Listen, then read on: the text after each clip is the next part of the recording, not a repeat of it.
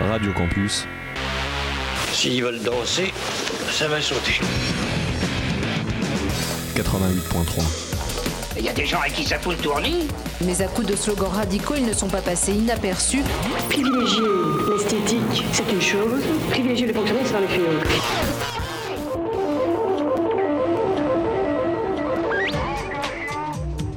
Le pouvoir possède la radio et la télévision. Eh bien, c'est maintenant le grand rendez-vous. Nous comptons sur la bonne volonté et sur la compréhension de tout le monde.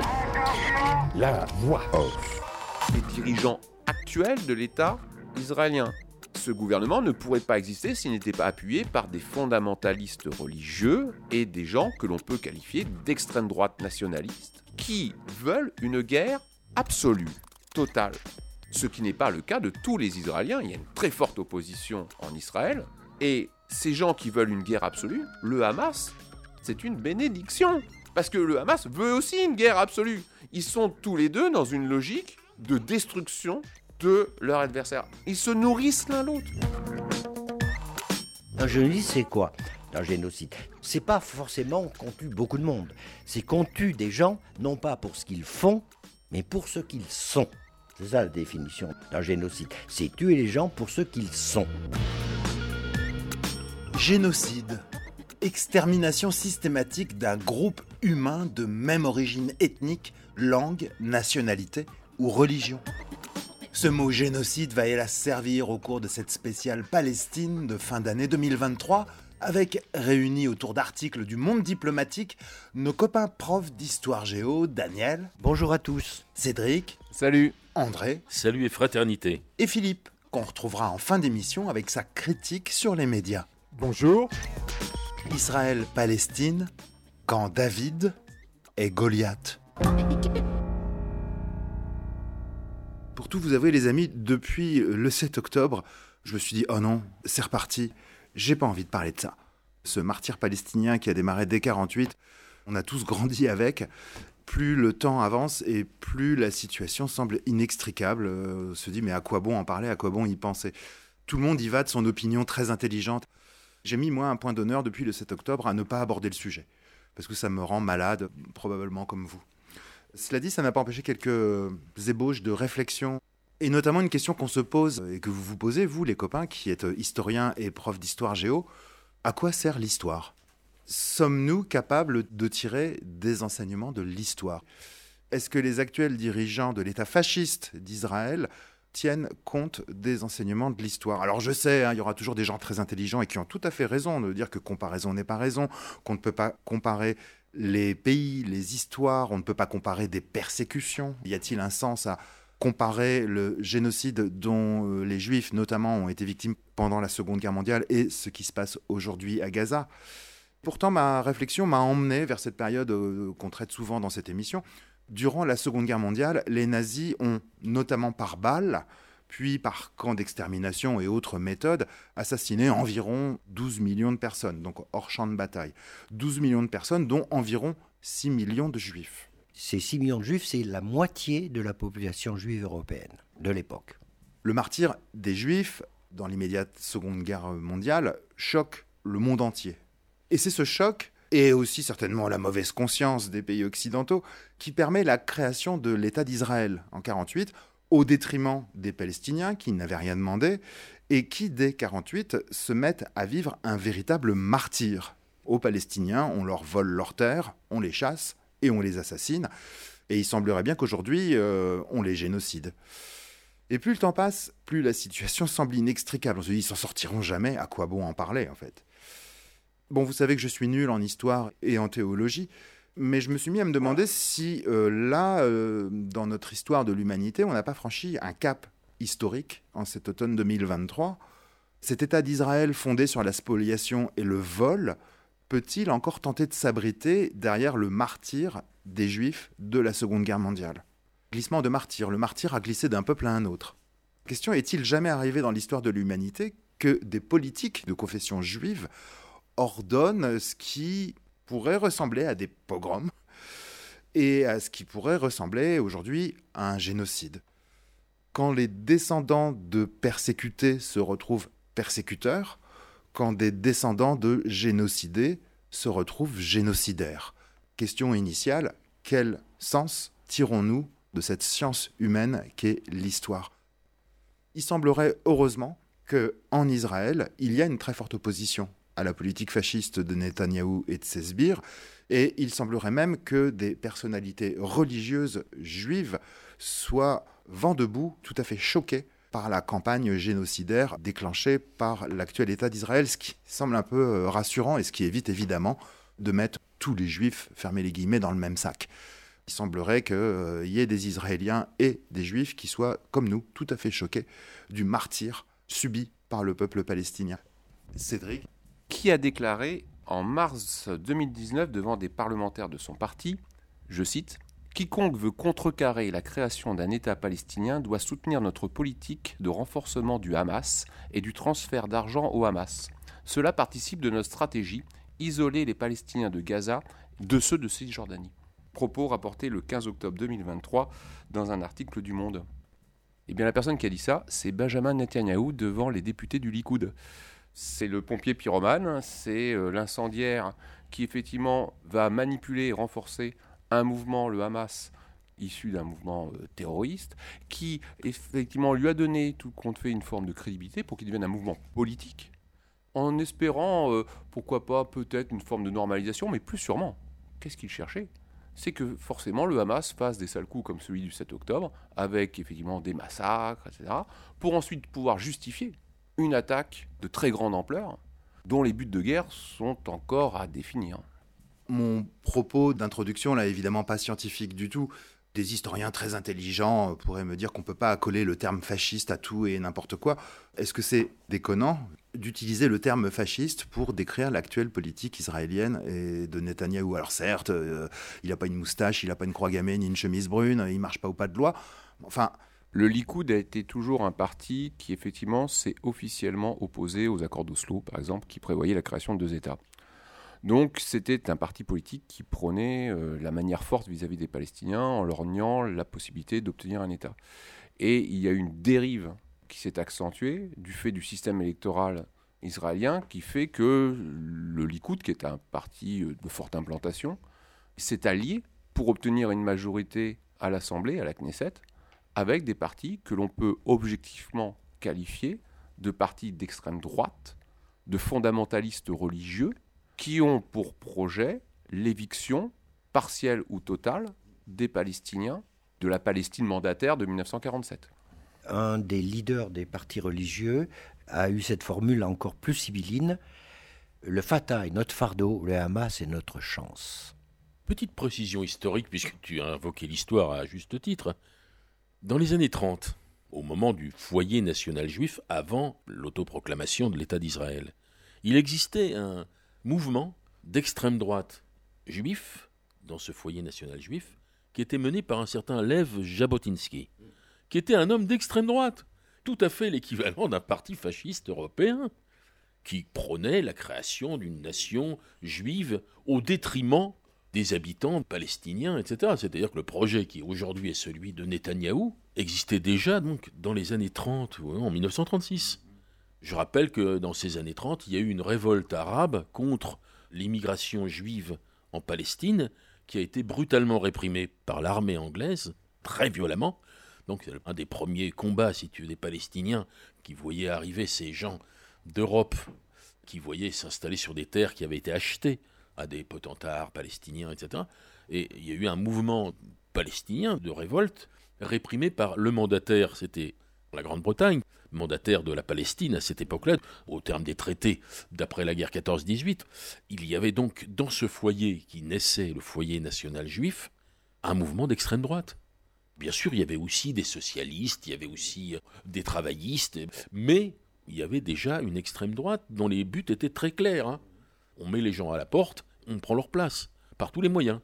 Une précision, André. Tu as prononcé le nom de Jabotinsky. Qui était le secrétaire particulier de Jabotinsky? Monsieur Netanyahou père.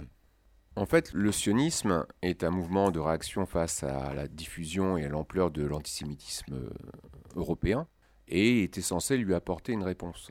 C'est un phénomène qui naît à la fin du XIXe siècle, un moment où on est dans une logique coloniale.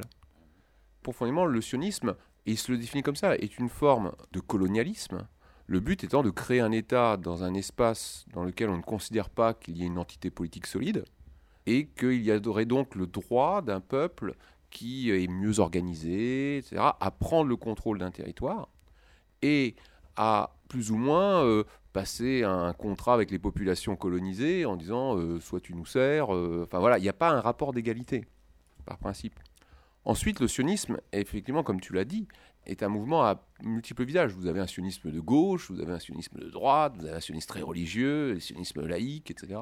Si bien que vous avez un panel de possibilités politiques de ce rapport entre les Palestiniens et les sionistes. Sauf qu'on reste quand même globalement dans un cadre de type colonial.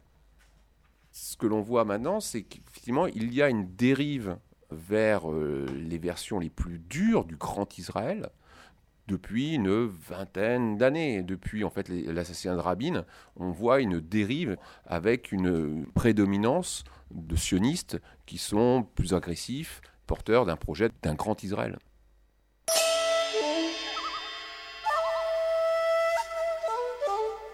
L'origine du mot sionisme qu'on emploie n'est pas forcément connue. Ça vient de l'Ancien Testament des Hébreux. Euh, L'Ancien Testament désigne la colline de Sion sur laquelle aurait été construite une forteresse 3000 ans avant l'ère chrétienne.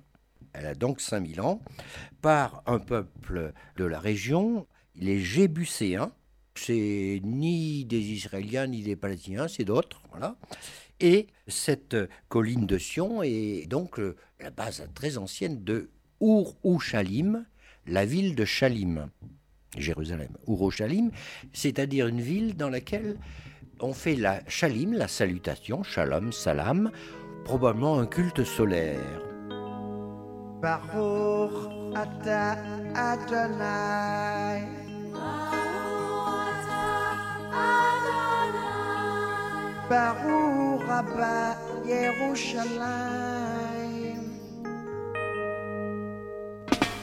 Les Hébreux ne s'emparent de Jérusalem que bien plus tard, en moins 1000. Le roi David prend Jérusalem, mais s'il la prend, c'est que ce n'est pas les Juifs qui l'ont créée, elle existait depuis 2000 ans. Donc le retour à Jérusalem, ce qu'on appelle l'Alia, et euh, à mon avis, il faut jamais employer ce nom, est en grande partie mythique la ville de Jérusalem n'est pas une ville juive, pas une ville chrétienne musulmane, elle est bien plus ancienne où elle est tout cela à la fois. From the Bible to the Quran, Revelation in Jerusalem, Shalom, Salam Alaikum. You can see Christians, Jews, and Muslims living together and praying, Amen.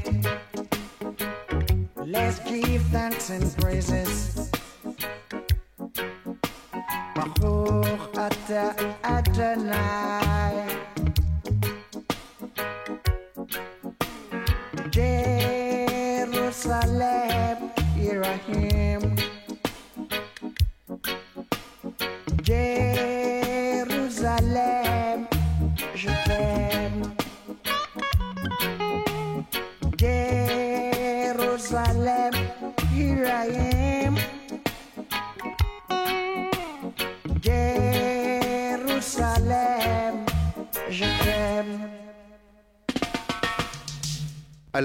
Diplomatique de novembre 2023, dossier Israël-Palestine, l'embrasement et après et notamment cet article que tu as choisi, Daniel, L'engrenage guerrier, dont voici l'introduction.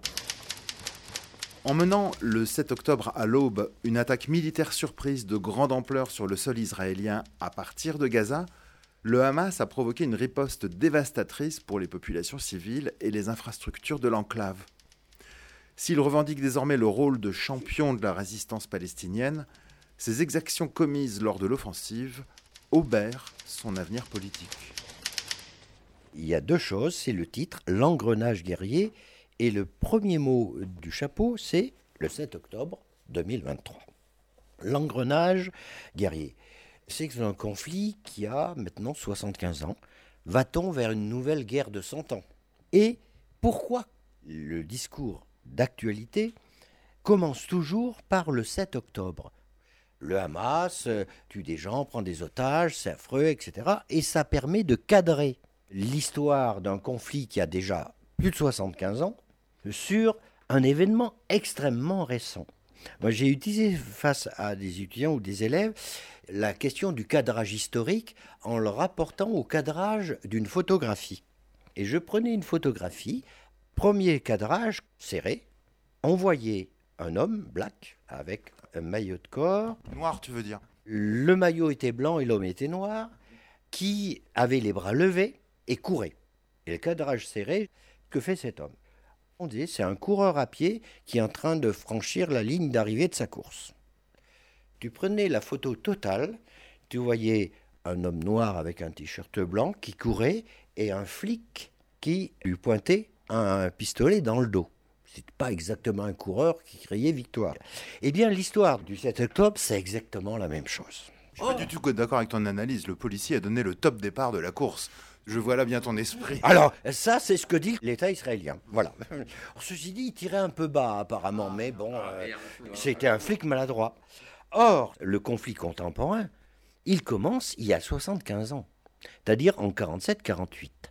Que se passe-t-il en 47 La communauté internationale, l'ONU qui vient juste d'être fondée, fait un plan pour créer un État israélien, mais aussi un État palestinien, mais une troisième entité. La ville de Jérusalem n'est pas une ville juive, euh, musulmane et chrétienne, elle est autre chose et tout ça en même temps. Donc un État palestinien, un État israélien, une ville à statut international, et le plan de l'ONU prévoyait une quatrième disposition. C'est un système d'accord entre les trois entités de coopération entre l'État israélien, l'État palestinien et l'entité de Jérusalem. Tout le monde est d'accord, les États-Unis, l'Union soviétique, la France, l'Angleterre et la Chine de l'époque de Chiang Kai-shek. Une sorte de consensus. Et effectivement, on tire un chèque en blanc sur la terre palestinienne, liée à la dette qu'ont les Européens, parce que c'est eux qui ont fait la Shoah, ce n'est pas les Palestiniens. Ils payent leur dette avec la terre des autres. Mais bon, il y a un consensus. Et donc, l'ONU envoie le médiateur pour présenter le plan de l'ONU. Le médiateur, c'est le comte Folke Bernadotte, c'est un Suédois. Il débarque à Tel Aviv, il est assassiné. Il est assassiné par une milice israélienne extrémiste. Qui était le chef du groupe qui a assassiné le comte Folke Bernadotte? Le futur garde du corps de Ben Gurion. Alors, les dirigeants israéliens ne disent pas qu'ils sont contre le plan, ils laissent assassiner le médiateur de l'ONU qui vient le présenter. Et les États arabes autour refusent aussi le plan de l'ONU. Tout le monde refuse tout. C'est la première guerre, car l'État est autoproclamé. C'est un coup de force, un état de fait, en dehors de tout droit international, et ça garantit 75 ans de guerre. La guerre de 48, la guerre de 67, dite des six jours, la guerre de 73, dite de Kippour. C'est toujours les Israéliens qui ont gagné les guerres hein, dans cette affaire. Hein. Bon, on arrive aux accords d'Oslo. 92-93, négociés par d'une part Rabin et d'autre part Arafat, sous quand même la médiation américaine. Hein. C'est Bill Clinton qui est dans l'affaire. Today, the leadership of Israel and the Palestine Liberation Organization will sign a declaration of principles on interim Palestinian self government. Now, both pledge to put old sorrows and antagonisms behind them and to work for a shared future shaped by the values of the Torah, the Quran, and the Bible. Ça euh, a déclenché des espérances immenses, ces accords, puisqu'en gros, ça reprenait les bases essentielles du plan de l'ONU, 25 ans après. Voilà. Vous savez la suite. Rabin, le signataire israélien, est assassiné par un extrémiste juif religieux. 95. Mais Arafat meurt pour le moins dans des conditions suspectes. Il meurt vraisemblablement empoisonné au polonium, un hôpital français de Clamart. Sa mort est suspecte, c'est moins clair que dans le cas de Rabin, mais les deux négociateurs, là aussi, sont morts, comme le comte Folke Bernadotte. Donc c'est quand même un, un refus de solution continuel. Alors la situation d'aujourd'hui, une situation apparemment inextricable. Il n'y a plus de territoire palestinien qui pourrait servir de base territoriale à un État palestinien viable et autonome.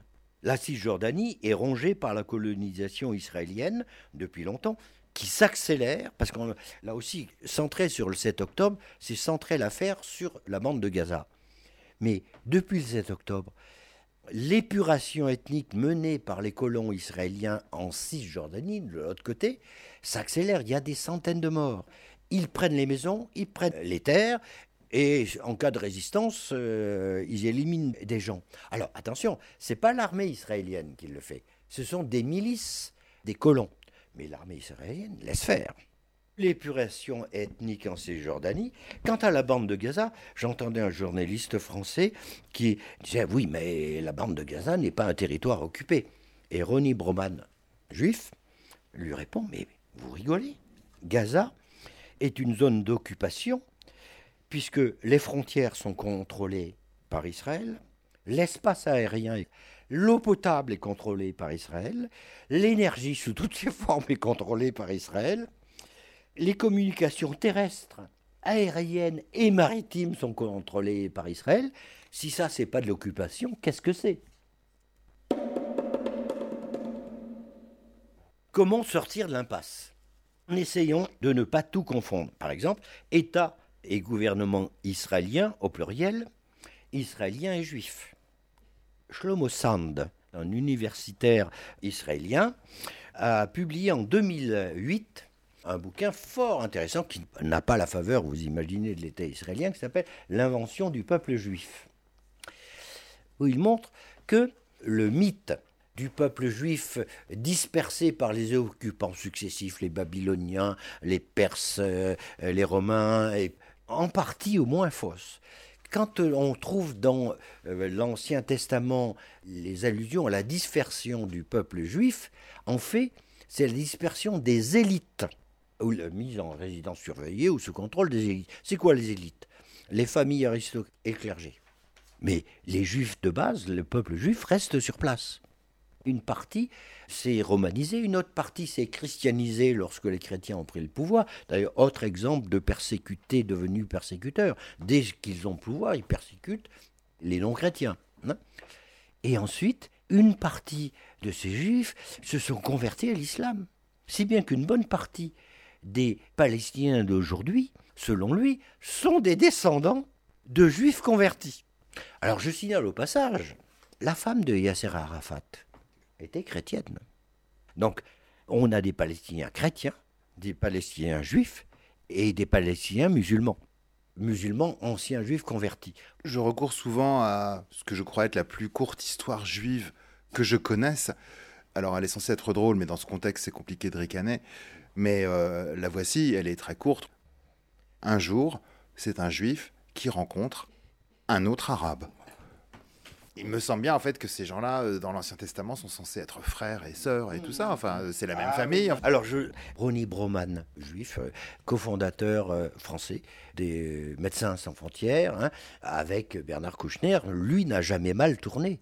Il tient le même discours qu'on est en train de tenir sur Israël, l'État israélien et la politique des États israéliens. Il a refusé, par exemple, d'aller aux, manifestations de soutien à l'État d'Israël récemment. Il a eu cette formule. La politique de l'État israélien met les Juifs en danger, non seulement en Israël, mais partout dans le monde. Deuxième confusion à ne pas faire, c'est ne pas confondre les Palestiniens, le Fatah et le Hamas. Tout cela, c'est un rapport, mais c'est pas exactement la même chose. Malheureusement, l'autorité palestinienne de Ramallah, Mahmoud Abbas, qu'est-ce que c'est aujourd'hui? Une autorité sans autorité. Alors certes, Israël a fait beaucoup pour qu'ils la perdent. Mais ils l'ont perdue, hein sans autorité, sans légitimité, paralysé par les divisions, rongé par la corruption, et en tous les cas qui a perdu tout crédit, à la fois sur une bonne partie des Palestiniens et tout crédit pour tout interlocuteur international. Voilà. Alors, le Hamas a été fondé en 1987 et c'est l'acronyme partiel de une organisation Harakat el Mukawama al-Aslamia. c'est un mouvement de résistance islamiste. Ah, C'est marqué dessus, qui dans sa charte fait référence aux thèses du protocole des sages de Sion. Le protocole des sages de Sion est un document fabriqué par la police tsariste, publié en 1903, et qui justifie les pogroms dans la Russie tsariste en expliquant que le monde est l'objet d'un vaste complot à la fois des juifs et des francs-maçons. Et à l'époque, on disait pas fake news. Mais c'est la plus belle fake news de l'histoire. Alors, face à tout ça, une des solutions, c'est de redonner la parole aux Palestiniens. Les Palestiniens, le peuple palestinien, parce qu'ils n'ont pas la parole. Ni du côté de la Cisjordanie, ni du côté de la bande de Gaza. Il faut donc dégager de nouveaux interlocuteurs, à la fois du côté des Palestiniens et du côté des Israéliens. Il faut jamais perdre espoir. Et si on assimile Israël à un état d'apartheid, ce qu'il est, de fait et maintenant de droit, car il y a eu modification de la constitution israélienne qualifiant l'État israélien d'État juif, ce qui n'était pas le cas jusqu'à présent, il y a un an. C'est donc un État d'apartheid. N'y aurait-il pas un nouveau Mandela, palestinien? Et certains pensent à un nommé Marwan Barghouti. Alors Marwan Barghouti est né en 1959 à Ramallah. Il adhère à 15 ans au Fatah de Yasser Arafat. Il est un des principaux leaders de la première intifada de 87, de la deuxième intifada de 2000. En 2001, l'armée israélienne essaie de l'assassiner, il rate, mais quelques semaines après, ils réussissent à l'emprisonner. Il est en prison, toujours aujourd'hui, depuis 2001. Ce personnage, pour certains, pourrait être un fédérateur, il faut bien que Mahmoud Abbas passe la main. Il est membre du Fatah, il n'est pas rejeté, au moins par un certain nombre des membres du Hamas. Il faudrait aussi trouver un gouvernement ou des gouvernements israéliens qui ne soient pas sur ces bases de suprémacistes blancs, qui est exactement le gouvernement de Il faudrait peut-être aussi trouver, car il faut toujours, dans ce cas-là, un médiateur alors les États-Unis ont joué le rôle. Ils ont totalement abandonné. Barack Obama, dans ses souvenirs, reconnaît qu'ils ont complètement abandonné la question palestinienne et il le regrette évidemment. Alors est-ce que les États-Unis peuvent à nouveau jouer un rôle de médiation? C'est un peu compliqué parce qu'un médiateur, il doit au minimum être à égale distance entre les deux parties. Ce n'est pas le cas des États-Unis. Bon, sachant qu'Israël est un gros porte-avions américain à côté du pétrole. Certains euh, considèrent que c'est le 51e État des États-Unis. Les États-Unis ont toujours financé et protégé Israël contre toutes les condamnations de l'ONU. L'ONU ne s'arrête pas de condamner depuis 75 ans les Israéliens. Alors, ils sont protégés par le veto américain. Rappelle qu'ils n'ont pas signé les conventions de euh, la Cour pénale internationale, sinon ils risqueraient d'y aller. Ils n'ont pas signé la convention de Genève sur l'utilisation des armes. Là, il semble à peu près établi qu'au sud Liban, au nord d'Israël, l'armée israélienne ait utilisé récemment un jour le phosphore blanc. C'est interdit par la Convention de Genève. J'ai entendu le, le représentant euh, militaire israélien qui dit, de toute façon, nous n'avons pas signé la Convention il reconnaît avoir utilisé le phosphore blanc, mais c'est pour faire des écrans de fumée pour faciliter nos opérations militaires, pas pour tuer les populations civiles. Le seul problème, c'est quand on fait des écrans de fumée avec du phosphore blanc, ça tue les populations civiles. Mais ce n'était pas leur intention. Comment on peut invoquer un souhait de médiateur? Là, j'entendais l'autre jour un type de médecin du monde qui disait que là, au cœur de l'offensive, un enfant palestinien mourrait toutes les 10 minutes. Tu as mentionné aussi l'expression suprémaciste blanc. Qu'est-ce que tu veux invoquer un médiateur avec des fascistes? Il y a d'autres sources en Israël. Alors, les États-Unis, un retour de l'ONU dans le jeu? D'autres puissances pourraient, je ne sais pas. Israël n'arrête pas de violer tout ce qui était décidé par l'ONU. Absolument. Et il faut toujours espérer, mais l'espoir est difficile. Je conclurai en citant René Char. Les mots que nous employons savent ce que nous ignorons encore, en particulier sur un certain nombre de termes couramment employés dans le, discours sur ce conflit. Par exemple, on emploie très souvent le terme Shoah ou Holocauste à la place de génocide. Or, les termes Shoah et Holocauste sont des termes théologiques de la religion juive. Il y a un terme de droit international, d'ailleurs inventé à l'occasion du génocide nazi. Un génocide, c'est quoi? C'est pas forcément qu'on tue beaucoup de monde, c'est qu'on tue des gens non pas pour ce qu'ils font, mais pour ce qu'ils sont. C'est ça la définition d'un génocide. C'est tuer les gens pour ce qu'ils sont. Voilà. L'alia, c'est-à-dire les, gens qui retournent en Israël. Mais comment peuvent-ils y retourner? Ils n'y sont jamais allés. C'est-à-dire qu'on prend les thèses de la prophétie d'Ésaïe ou de l'ancien, euh, etc. Tzal, en parler de Tzal, c'est là aussi un acronyme, un raccourci de termes familiers, pratiquement affectueux qu'on emploie en Israël pour désigner l'armée israélienne. L'armée israélienne est l'armée d'Israël ou israélienne, mais pas de Tzal, etc., etc. Donc, sur ce conflit terrible, qui convoque dans l'histoire du monde et de l'Occident en particulier, vous voyez, parce qu'il faut remonter à l'Ancien Testament, etc. Tellement de notions à la fois religieuses, philosophiques, politiques et historiques, il faut essayer d'y voir clair. Et je pense à Manoukian, qui a combattu le nazisme jusqu'à la mort et qui, au moment de son exécution, dit Je meurs sans haine pour le peuple allemand. Daniel, c'est bien que tu sois passé par le vocable. Il y a une expression, moi, que j'aimerais qu'on bannisse non seulement autour de ce micro, mais dans tous les médias, parce qu'elle date euh, de la guerre d'ex-Yougoslavie, un anglicisme traduit au pied de la lettre qui est ethnic cleansing, qui s'est imposé dans le verbiage de journaleux français, purification ethnique ou épuration ethnique. Je ne supporte pas cette expression qui implique qu'il y a un truc sale qu'il faut nettoyer, et je pense qu'utiliser cette expression, c'est utiliser le langage des assassins. Il n'y a rien à purifier, il n'y a rien à nettoyer quand on commet des assassinats et des meurtres. C'est comme tout, en fait, toute question est prise en otage par différents groupes politiques qui ont des objectifs différents. La position des États-Unis peut être une position plus nuancée. Par exemple, la résolution 262 a été votée par les États-Unis. C'est la résolution qui, au lendemain de la guerre des six jours, condamnait l'annexion de la Cisjordanie et de Gaza et du Golan un gouvernement démocrate américain a condamné Israël, alors qu'ils étaient déjà les alliés d'Israël, ils avaient condamné Israël pour les annexions de territoires qui aujourd'hui effectivement sont au cœur de la guerre. Donc il existe aux États-Unis des forces politiques qui peuvent être mobilisées. On voit bien que Joe Biden, après avoir apporté un soutien plein et entier à Israël au lendemain du 7 octobre, tente de nuancer sa position. Alors aussi parce que en interne dans le Parti démocrate, il y a une jeunesse démocrate clairement pro-palestinienne. Et il sait bien que dans le cadre des élections, il aura besoin de cette jeunesse pour voter, mais aussi pour mobiliser l'opinion publique. Et donc, on voit bien qu'il est tenté par une position plus nuancée. Et peut-être que là, il y a un espoir. En tout cas, il n'y a aucun espoir si euh, Donald Trump et euh, les républicains reviennent au galop, parce que le Parti républicain a connu un glissement vers l'extrême droite, avec la personnification qu'est Trump. Il y a des forces plus profonde et plus problématique, notamment celle des néo-évangélistes américains.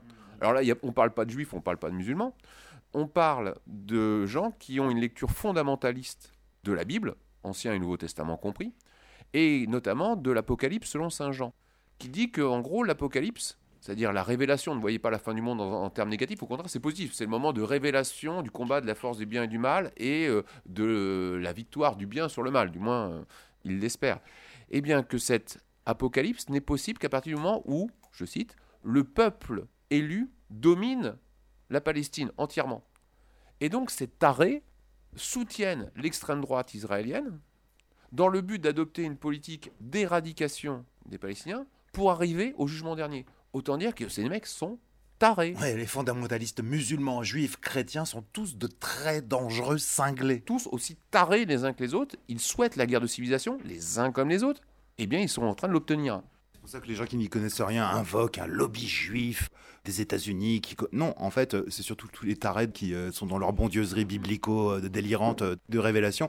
D'ailleurs, ce qui n'empêche pas ces gens-là d'être potentiellement aussi antisémites les juifs aux États-Unis ne forment qu'une communauté. Parce qu'aux États-Unis, on peut parler d'une communauté. Moi, je me refuse à parler de communauté juive en France ou de communauté musulmane, etc. Mais aux États-Unis, ça fonctionne comme ça. On fonctionne en communauté. La communauté juive américaine n'a un poids électoral décisif que dans l'État de New York. ils représentent une grosse minorité. Sauf que l'État de New York vote systématiquement démocrate, et voire des démocrates très avancés, très libéraux, qui prônent justement une solution plus négociée, une position euh, plus nuancée des États-Unis. On aurait du mal à imaginer Woody Allen soutenir euh, Netanyahou. Quoi. Voilà, voilà, exactement. Voilà. C'est une bonne bourgeoisie euh, intellectualisée, euh, etc., et qui, avec Israël, a une position plutôt distante.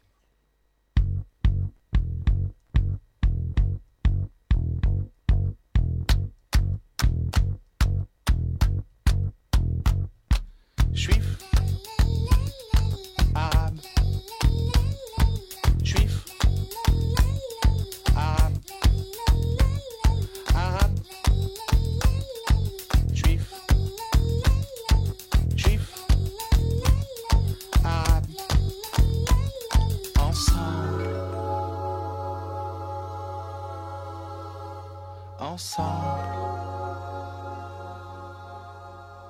Suite du survol de notre monde diplomatique de novembre 2023, Israël-Palestine, l'embrasement et après, un renoncement français.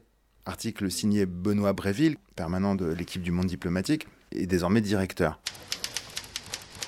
Vu de loin, tout semblait calme, ou en voie de normalisation après les accords récents entre Tel Aviv et plusieurs pays arabes. Mais lorsque le Hamas a lancé son assaut le 7 octobre, les chaînes d'information ont basculé en édition spéciale. Pour imputer l'opération à l'Iran, pour se focaliser sur la nature de l'attaque et imposer le qualificatif de terroriste. Tandis qu'en Israël, la colère gronde contre un pouvoir défaillant qui n'a pas su empêcher le massacre. Les Palestiniens comptent leurs morts par milliers. Alignée sur celle des États-Unis, la diplomatie française s'enferme dans l'impuissance volontaire. Un renoncement français, donc. L'article commence par le rappel euh, d'un épisode qui est passé dans tous les bêtisiers, euh, les images d'archives. Nous sommes le 23 octobre 1996. Jacques Chirac va rendre visite à Yasser Arafat à Gaza. Euh, Donc il est arrivé en Israël, il est en voyage officiel. Et dans un anglais impeccable. euh, you stop now. This is provocation. Qu'est-ce qu'il y a encore comme problème? Je commence à en avoir assez. What do you want? Me to go back to my plane and go back to France? Is that what you want? Then let it, let them go. And let them do. No, that's no, no danger, no problem. No, this, this is not a method. This is a provocation. une altercation, alors plus ou moins mise en scène avec la police israélienne. Il a joué là-dessus. En tout cas, c'était un rappel de la part de Chirac d'un positionnement ancien de la politique française dans la région, à savoir la politique arabe de la France. Quand est-ce qu'elle est née, cette politique arabe?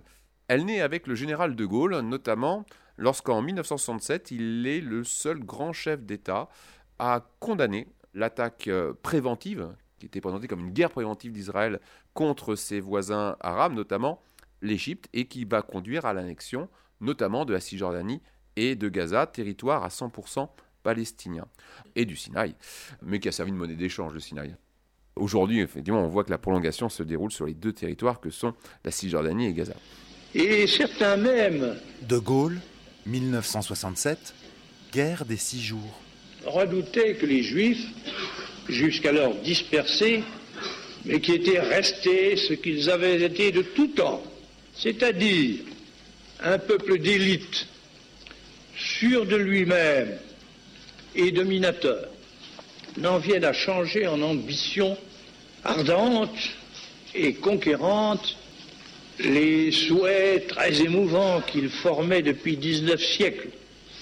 L'an prochain à Jérusalem. Israël ayant attaqué, s'est emparé en six jours de combat des objectifs qu'il voulait atteindre. Maintenant, il organise sur les territoires qu'il a pris l'occupation qui ne peut aller sans oppression, répression, expulsion. Et il s'y manifeste contre lui la résistance, qu'à son tour, il qualifie de terrorisme.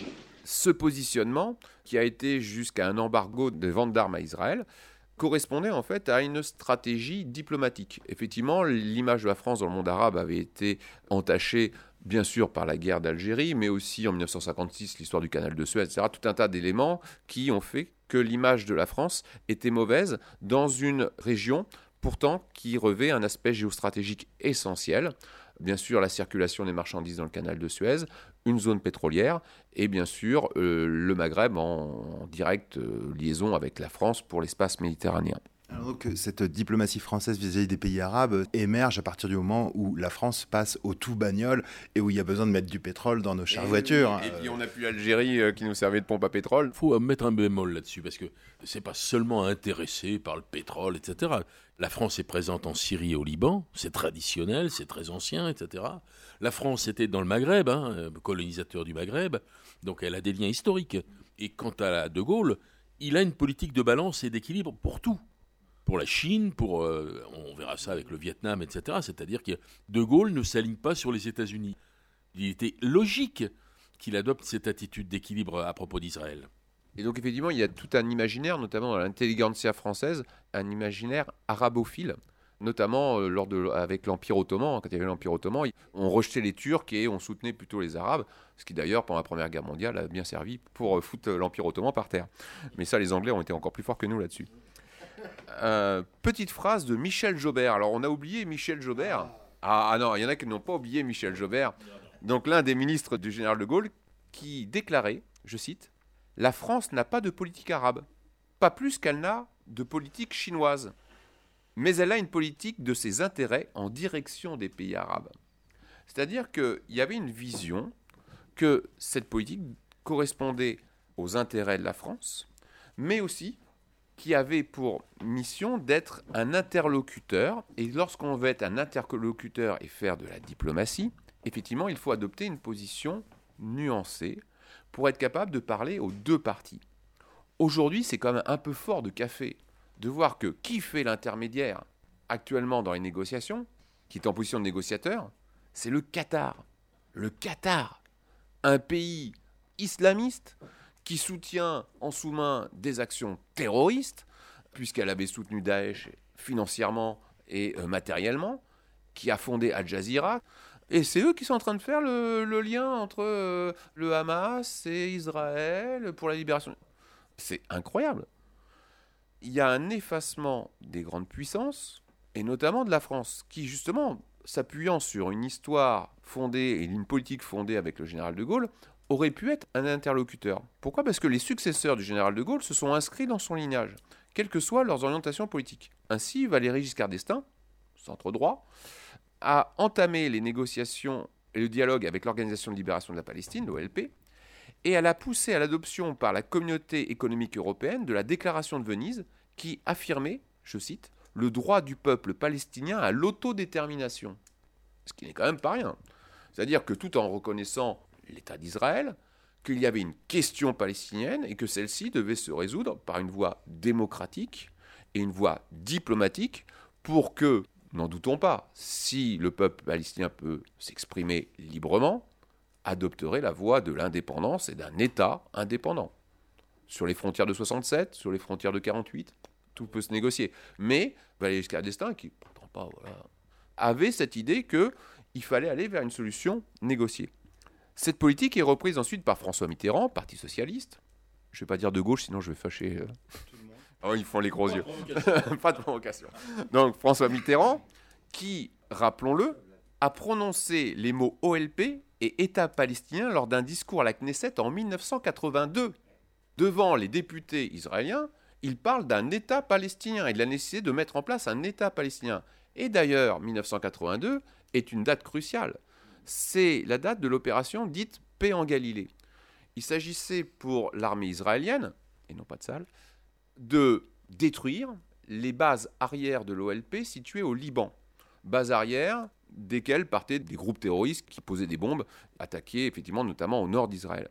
Cette opération militaire sur le terrain, d'un point de vue purement militaire, est un succès. L'armée israélienne pénètre assez largement le Liban en proie à la guerre civile, notamment en s'appuyant sur les phalanges chrétiennes. Si c'est un- une victoire militaire, ça va être un désastre médiatique, puisque l'armée israélienne laisse passer des phalangistes chrétiens qui vont perpétrer deux massacres, les camps de Sabra et Shatia, des camps de réfugiés palestiniens, passer au fil de l'épée, hommes, femmes, enfants, et surtout femmes et enfants, parce que les hommes étaient partis combattre. Si Israël n'est pas le direct responsable, ce n'est pas eux qui ont perpétré le massacre, ils ont laissé faire, ils ont laissé passer des phalangistes dont ils connaissaient très bien les intentions. Ensuite, en se trouvant dans Beyrouth, Yasser Arafat est encerclé, et très clairement, il va être éliminé. Il va être tué. C'est l'objectif militaire. C'est décapiter l'OLP, décapiter sa branche militaire et sa branche politique. Et qui sauve la peau de Yasser Arafat, au sens propre du terme C'est Mitterrand qui permet l'évacuation de Yasser Arafat à Tunis et qui protège sa fuite à Tunis. Sauf que c'est pas un chèque en blanc. François Mitterrand va entamer un dialogue constructif avec Yasser Arafat qui va pousser à un changement de méthode de guerre, d'action terroriste, on va passer à l'intifada, un changement notoire. Pourquoi? Parce que quand on pose des bombes, c'est pas très populaire. Pour faire aboutir une cause politique, c'est difficile. Quand on prend en otage des athlètes israéliens en 1972 à Munich, ensuite pour dire je suis un interlocuteur politique, discutez avec moi, c'est un peu compliqué. Donc l'intifada, effectivement, qui médiatiquement va permettre de renverser la donne. L'opinion publique, qui jusque-là était plutôt pro-israélienne, va basculer pro-palestinienne. Au-delà de sympathisants de gauche, etc. Pourquoi? Parce qu'on va voir des soldats israéliens tirer à balles réelles sur des gamins qui jettent des pierres. David et Goliath, voilà, il y a des images qui parlent avec un renversement de, qui est David et qui est Goliath, qui fait que c'est plus possible. Et attention, ces interrogations se posent en Israël même en Israël, il y a tout un tas de jeunes gens qui ne veulent plus faire leur service militaire. Ça va être les réfusniks, qui est un gros mouvement d'insoumission, où les gens disent Je ne veux pas faire mon service militaire, qui est obligatoire pour les hommes et les femmes en Israël, en disant Je ne veux pas être amené pour me défendre à tuer des enfants et à tirer à balles réelles sur des manifestants. Et donc, ça va diviser l'opinion publique israélienne qui va les pousser à une forme de négociation. Et là, le coup de force de Mitterrand, alors c'était même lors d'un journal télévisé, c'est passé en direct. C'était sur TF1. Yasser Arafat a passé l'après-midi avec François Mitterrand. La journaliste lui pose la question de la charte de l'OLP. Dans la charte de l'OLP de 1964, révisée en 1968, il était clairement dit que ça passait par l'éradication de l'État d'Israël. Comment vous voulez négocier avec quelqu'un qui désire votre disparition? Eh bien, il dit à la télé française, et en français dans le texte, la charte, c'est caduque, je crois. caduc. En français, d'accord Il dit le mot en français. Caduc. Il y avait sûrement euh, Mitterrand et les autres qui ont dû le pousser en disant euh, Bah écoute, si tu veux avoir un État un jour, il faut arrêter avec cette histoire de destruction d'Israël, il faut négocier. C'est-à-dire que la grande force des dirigeants français de l'époque, c'est d'avoir réussi à faire passer l'OLP d'une guerre absolue, Hein, la guerre absolue, c'est quand vous voulez détruire votre adversaire. Donc on négocie pas, le but c'est de l'éliminer. À une guerre réelle, et la guerre réelle, qu'est-ce que c'est? Une guerre réelle, c'est faire de la politique de façon un peu musclée. C'est-à-dire que ce qu'on n'arrive pas à avoir par la négociation, eh bien j'institue un rapport de force pour l'obtenir. Et donc là, la force des dirigeants français, c'est d'avoir réussi à faire basculer l'OLP, qui représentait euh, la majorité des mouvements nationalistes palestiniens, vers une logique, on va pousser Israël à négocier pour obtenir le maximum, ce qui aboutira aux accords d'Oslo. Et donc là, on voit que un pays comme la France avait un rôle à jouer, et elle a joué son rôle, même si après, effectivement, c'est les Américains qui ont plutôt ramassé la mise. Voilà, la poignée de main à Washington, entre Isaac Rabin et, Yasser Arafat, sous Bill Clinton qui les prend tous les deux par le bras. La photo historique, elle a lieu à Washington, mais euh, la France a eu son rôle essentiel dans cette négociation. Or, depuis Jacques Chirac, et son fameux I go my plane, etc., quel a été le positionnement des présidents de la République française? Nicolas Sarkozy déclare en 2009, après trois semaines de bombardements intensifs sur Gaza, les Européens sont aux côtés d'Israël pour assurer son droit à la sécurité. Ça, c'était l'opération Plomb durci. Depuis Plomb durci, 2008-2009, se sont succédées cinq autres opérations militaires, sans compter celle-là, d'Israël contre Gaza. Pilier de défense 2012, bordure protectrice 2014, gardien des murailles 2021, omnescente 2022. Tout ça est dans le cadre d'un projet qui s'appelle Glaive de fer, et quelles ont été les réponses apportées par Nicolas Sarkozy, puis François Hollande? François Hollande, je cite, assure sa pleine solidarité au gouvernement israélien qu'il juge habilité à prendre toutes les mesures nécessaires pour protéger sa population. Ce qui fait étrangement écho aux dernières déclarations d'Emmanuel Macron. Il ne peut jamais y avoir de oui mais, Israël a le droit de se défendre. 12 octobre 2023. On voit bien que là, il y a un alignement atlantiste de la France sur un positionnement états-unien qui lui-même a basculé vers un soutien inconditionnel à Israël, mais pas seulement à Israël, mais à une politique actuelle des dirigeants actuels de l'État israélien, qui aujourd'hui sont issus, certes, du Likoud, d'une droite parlementaire, hein, mais ce gouvernement ne pourrait pas exister s'il n'était pas appuyé par des fondamentalistes religieux et des gens que l'on peut qualifier d'extrême droite nationalistes, qui, eux, veulent une guerre absolue, totale. Ce qui n'est pas le cas de tous les Israéliens. Il y a une très forte opposition en Israël. Et ces gens qui veulent une guerre absolue, le Hamas, mais en fait c'est une bénédiction. Parce que le Hamas veut aussi une guerre absolue. Ils sont tous les deux dans une logique de destruction de leur adversaire. Ils se nourrissent l'un l'autre. Ils se nourrissent l'un l'autre. Comme en France, l'extrême droite qui aujourd'hui oh, est devenue tout d'un coup euh, le meilleur ami d'Israël, etc. Ce qui est quand même un retournement de l'histoire euh, assez incroyable. Tout ça parce que ils veulent la guerre de civilisation contre, je mets 10 000 guillemets parce que c'est complètement farfelu, un monde arabo-musulman. Ils la veulent, cette guerre. Et là, tout compte fait, bah, c'est un bon terrain. Donc le changement de diplomatie française, Cédric, qui s'opère avec Sarkozy, qui effectivement a fait en sorte que la France re-rentre dans l'OTAN, ce qui était contraire à la doctrine de De Gaulle. On assume qu'on devient les toutous des États-Unis, quoi. Mmh, Et donc on fait tout comme les États-Unis. Avant, il y a une politique pragmatique, c'est-à-dire qu'en 1991 ou en 2001, la France se retrouve aux côtés des États-Unis dans euh, la première guerre du Golfe ou lors de l'intervention en Afghanistan. Au lendemain de 2001, ça avait été justifié par le choc des attentats euh, du 11 septembre. Bon, il était difficile de refuser aux États-Unis guillemets, le droit, entre avec 10 000 guillemets, euh, d'aller faire la peau à Ben Laden et aux gens qu'il protégeait. Mais en 2003, il a dit non. Les prétextes étaient extrêmement fallacieux. Et donc là, ce qui est terrible, c'est qu'aujourd'hui, le pouvoir politique en France met en place un discours dominant contre lequel il est difficile de s'insurger sans, passer pour un antisémite furieux, qui dit, voilà, soutien entier à Israël, etc., on n'en parle pas. Et lorsque l'on pose des vraies questions, ou bien tout simplement par le droit dans la guerre, aujourd'hui, quand on fait la guerre, on devrait obéir à des lois de la guerre. Ces droits dans la guerre, le jus in bellum, tel qu'il est défini hein, par les principes, les conventions de Genève, etc., donne trois piliers essentiels, pour faire simple. Un, la discrimination entre civils et militaires. On se bat entre militaires. Des mecs qui ont des armes, voilà, c'est la guerre, c'est triste, mais on se bat entre militaires. Bon, on peut dire que là, il n'y a aucune distinction, de part et d'autre. Deuxième élément, la proportionnalité des moyens. Face à une attaque, vous devez répliquer avec des moyens proportionnés. Là, à l'évidence, les moyens utilisés par Israël sont surdimensionnés avec euh, l'attaque de sites, euh, les hôpitaux, etc., qui euh, posent des questions. Troisième élément, un certain nombre d'armes sont interdites, qu'on a évoquées précédemment. Or là, on voit bien qu'Israël ne répond pas à ça. Ce n'est pas dire je veux qu'Israël disparaisse, nanana, le Hamas c'est très bien. Non, on ne dit pas ça. Mais on dit que ça, c'est pas respecté.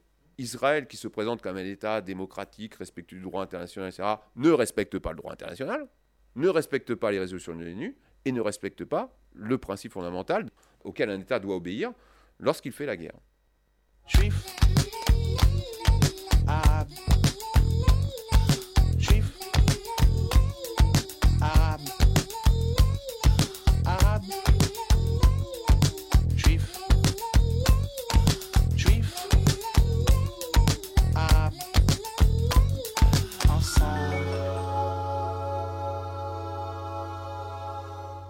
Nous arrivons bientôt au terme de cette émission, mais avant, la remarque sur les médias de notre ami Philippe.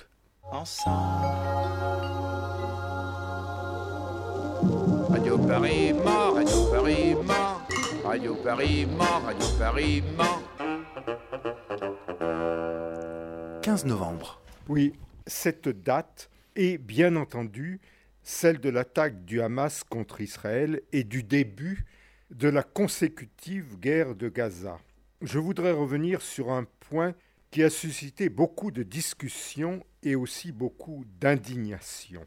Il s'agit de la différence établie par certains commentateurs ou journalistes, Raphaël Enthoven, Caroline Fourest, Pascal Pro pour ne pas les nommer, entre les morts civils israéliens et les morts civils palestiniens. Raphaël Enthoven a dit, par exemple, il y a une différence à faire entre des gens qui sont des civils, qui sont assassinés dans la rue par des commandos islamistes, et les victimes collatérales des bombardements consécutifs à cette attaque. Il faut marquer cette différence, c'est même très important de le faire. Remarque 1. Cette subtile distinction de notre non moins subtil philosophe est ce qu'on aurait appelé jadis, quand on était frotté de catholicisme, une réponse jésuitique. C'est-à-dire que pour une action donnée, peu importe les résultats, seul compte l'intention.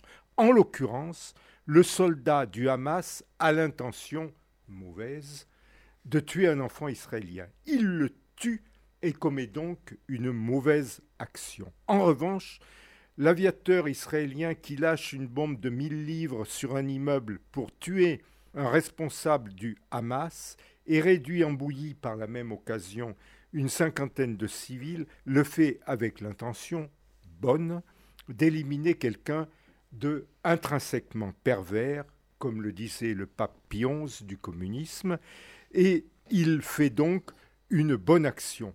En somme, Raphaël Enthoven est comme le confesseur du XIXe siècle qui calmait les tourments du bourgeois, ayant flanqué sa bonne à la porte après l'avoir engrossé. Remarque un bis.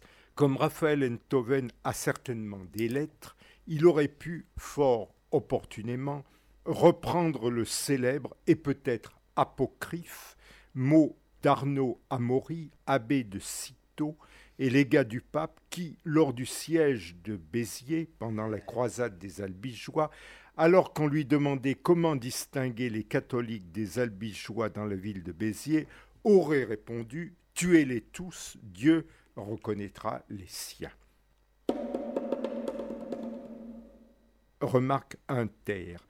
On peut aussi se demander pourquoi, à une époque où la technique guerrière se targue de sa sophistication, pourquoi elle continue à employer des moyens aussi grossiers? Pourquoi, pour éliminer un seul individu, elle pulvérise un immeuble et trucide une cinquantaine de ses compatriotes? Comme si, pour soigner un panari, le chirurgien ne connaissait rien d'autre que l'amputation du bras. Remarque 2.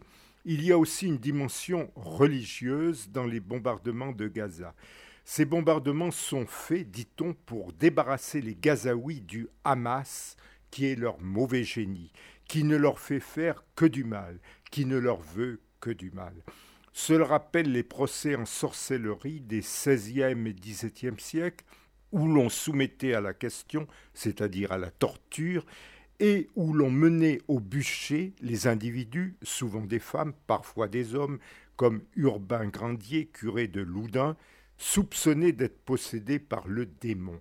Mais qu'était-ce qu'une crémation de quelques heures et une agonie de quelques minutes, à côté des flammes éternelles de l'enfer? Que représentent les monceaux de ruines de Gaza à côté de la joie d'être délivrés du Hamas?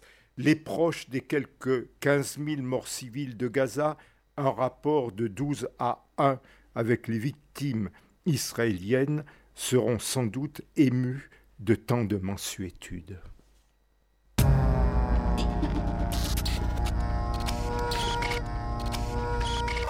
Et voilà les amis, c'est ici que s'achève cette spéciale Palestine-Israël avec nos copains profs d'histoire géo qu'on remercie et qu'on retrouvera toujours sur le même thème pour la prochaine édition de cette émission, à réécouter sur notre site polymix et la. Ce n'est qu'un combat, continuons le début. Salut